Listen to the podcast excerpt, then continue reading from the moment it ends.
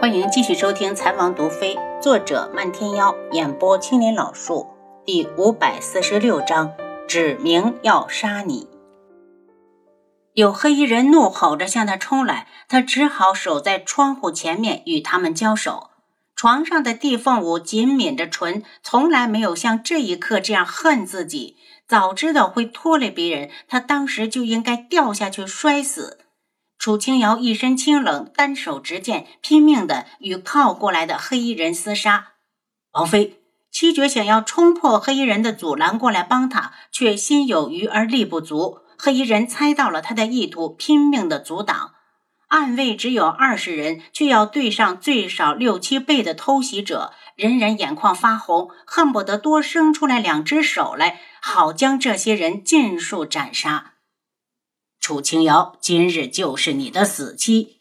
从屋顶又跳下来一名蒙面男子，男子眼神阴鸷，带着一身戾气。这人跳下来之后，攻击他的黑衣人全都自觉的住手。阁下认识我？楚清瑶打量着男子，原来是个没脸的，难怪本王妃记不起你。逞口舌之快没用，之王妃。我听说漫天妖一直心系于你，我就做次好人，等你们死后，把你们扔到一处，让你们一起去做地下的一对鬼夫妻。男子大笑起来，脸上的黑筋不住的颤动。鹿死谁手还不一定呢，你这话说的太早了。楚清瑶感觉到了压力，好像这人实力很强，他决定先下手为强。他两手齐动，一手出剑，一手在眼前扬起漫天的药粉。男子嘲弄的大笑：“芷王妃，收起你的小把戏，不要在老夫面前班门弄斧。本王妃倒要看看我们到底是谁更高一筹。老夫可没时间陪你玩。”男子的兵刃是一把开山斧，碰撞之间，他已经穿过毒粉，向楚清瑶砍来。如果有人细看，就会发现他的手掌漆黑一片，如同熊掌。楚清瑶匆忙的躲闪，手腕一反，对着男子就是一把银针。男子脚下一掷，大斧翻着，将银针尽数砍飞。丫头，漫天妖一直留意着楚清瑶，见他的招式都不管用，急得虚晃一招，身形拔地而起，就向他扑来。五名黑衣人心有灵犀一般，忽然齐齐地抛了长剑向他射来。他人在空中，只来得及挡下四剑，最后一把剑正中他的肩头。他闷哼一声，不顾刺中肩膀的长剑，天神一般落到楚清瑶面前。丫头，你守好窗户。他单手拔下锋利的长剑，向着蒙面人支去。蒙面人怒喝，一斧子将长剑磕飞。金铁交击，碰撞出无数夺目的火花，在夜空中璀璨绽放。漫天妖，你受伤了！楚清瑶惊呼：“还愣着干什么？杀了他们两个！”蒙面人对着旁边的黑衣人大喝。这些人立刻向楚清瑶扑来，才一交手就被逼得手忙脚乱，又不敢离开窗户太远。好在这时，从院外忽然飞进来一大批暗卫。这些人一进来，立刻开展了一场单方面的虐杀。人数上一直占优势的偷袭者，转眼就落了下风，惨叫声此起彼伏。很多人明明想逃，却来不及施展身法，就已经身首异处。至于和漫天妖对战的男子，咬牙将大斧挥得虎虎生风。在漫天妖举剑来刺时，他已经跃上屋脊，逃之夭夭。漫天妖和七绝几乎同时去追，前方的男子扛着一把大斧，在夜色里很招摇。看着两人越追越近，那人怪笑一声，直接将大斧向后抛来。趁着两人躲闪之际，他已经闯出小镇，直进了一片漆黑的树林。两人无奈，只好捡了大斧，返回客栈。楚清瑶见漫天妖受伤了，拉住他就往屋里走。快点，快点进来，我给你包扎。然后他又对着七绝道：“我给兄弟们拿了药，你去看看。”漫天妖，你受伤了。见他们进来，厉凤舞一惊：“无事。”漫天妖坐在椅子上，看着楚清瑶为他包扎，他的手素白小巧，处理伤口的时候十指如飞，霎时赏心悦目。看着看着，他好像都不疼了。丫头的小脸有些苍白，吐气如兰，芬芳魅惑。他禁不住的呆了呆。本来一直关注他的地凤舞难过的低下头，心口好疼。可他却笑了。漫天妖，你在看他，我却在看你。我们是同一种人，不是吗？为了心爱之人，可以不顾一切，却不肯把自己的心施舍出来一丝给别人。直到楚清瑶包扎完，他匆忙的移开目光，装作不在意的看着地面。包好了，你回房去休息，一会儿我去给你送点有利于伤口愈合的药。他道。漫天妖看着被包扎过的地方，那里还有丫头手指的温度，他眷恋的起身，带着心悸走了出去。七绝从外面进来，王妃有个兄弟手被砍断了。楚清瑶倏地起身，大步往外走，手断了，怎么刚才不说话？他被人扔出客栈了，才刚刚被找到。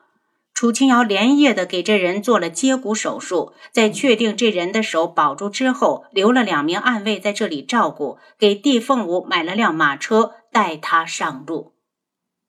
丫头，你可猜到昨晚偷袭我们的人是谁了？漫天妖打开车门，跳上来坐好。你有眉目了？楚清瑶瞪大双眼，这几天他把所有认识的人都想了一遍，却没一点头绪。宇文景睿死了，要不然他第一个怀疑的人就是他。除了他之外，难道是北宫硕环？可那晚那人的模样，分别是想取他的性命，根本不是讨要军服。也许是一个我们谁都没有想到的人。漫天妖邪似的眼睛里带着一丝明悟。跑掉的那个人年纪肯定不小了。两人沉默，都在猜测着接触过的男人里，四十开外的人到底有谁。先不说这人是谁，他好像对我们的路线相当了解。帝凤舞一脸忧郁，他现在成了累赘，心情非常沉重。这次没得手，他肯定会再来。楚清瑶眼中露出恨意：“丫头，如果真打不过的话，你记得先跑。”漫天妖眼神一变，又看向帝凤舞。素衣阁在最近可有什么联络点？如果有，我就先把你送过去。帝凤舞摇头，就算有，他也绝不会露面。他现在躲着昆仑镜还来不及，选秀两个字让他觉得生不如死。他宁愿死在外面，也不回去。只要那人没发现我们出来的真正目的，就什么都不怕。楚清瑶蹙眉，如果只单纯的仇杀，就连累不到天穹。一门。童武手上拿着一块木牌，他已经看了许久，却没有发现任何东西。这就是荣止烟从轩辕志那里带回来的气运图，可他怎么看也只是一块再普通不过的木片。他带着木牌去找大长老，将木牌扔给他：“你看看能不能有什么发现？”大长老接过后，足足看了一个时辰，眼珠子都瞪出来了，却没有看出来个所以然。只好尴尬地陪着笑脸。堂主，老夫眼睛昏花了，并未看出特别之处。将木牌还给童无后，他试探着道：“堂主，不知这木牌有何玄机？”听说这是一幅图，得此图者得天下。童无眼中有不甘闪过，他筹划了这么多年，一定要取代镜主，成为夜染大陆新的主人。不知道堂主是在哪儿得到的这块木牌？会不会是假的？大长老问。不可能，洪无厉声否决。荣止烟不会骗他。轩辕志那么珍视这个木牌，而且当时他还不知道它是假的。你守好一门，我离开一趟。他走了几步，问道：“你那个徒弟呢？”堂主问的可是燕红夏。大长老一脸愤怒。童武冷笑：“除了他，还有其他的徒弟吗？”大长老自然还有徒弟，可那些一直不受他重视。他不知道中了什么毒，从内里开始腐烂，死的时候都要恶心死了。大长老啐了一口，提他真是晦气。堂堂一门竟然被人神不知鬼不觉的下毒。洪九月，就你就这点本事，还是乖乖的收起你的野心，安心的替本堂主做事，将来少不了你的好处。童武想在走之前好好的敲打他一下。堂主放心，我一定好好为堂主办事。大长老垂下眸子里带着不屑。楚清瑶和漫天妖每到一个小国，都尽快的把种子送出去，然后就离开。所幸接下来的路上并没有再遇到偷袭，眼看着再有一个月就过年了，他们已经圆满的完成任务，准备启程回天穹。地凤舞的脚已经好了，跟着大家骑马在雪地里奔驰。他与楚清瑶一前一后，两人偶尔还会交流几句，沿途洒下欢快的笑声。轩辕志又派过来的两百暗卫，不远不近地坠在后面，呈半弧状保护着前面的队伍。一轮冷月悬挂在高空，月辉如水，清冷冰凉。我已经记得前面有家山神庙，今晚大家就歇在那里。漫天妖道，因为着急回家过年，他们竟然错过了宿头。山神庙里根本容不下这么多人。到地方后，楚清瑶从系统里拿出请人帮忙缝制的帐篷，对七绝道：“给大家发下去，晚上能遮挡风雪。”好嘞。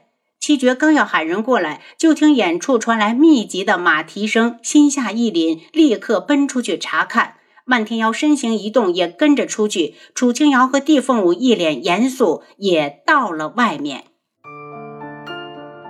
您刚才收听的是《蚕王毒妃》，作者漫天妖，演播青莲老树。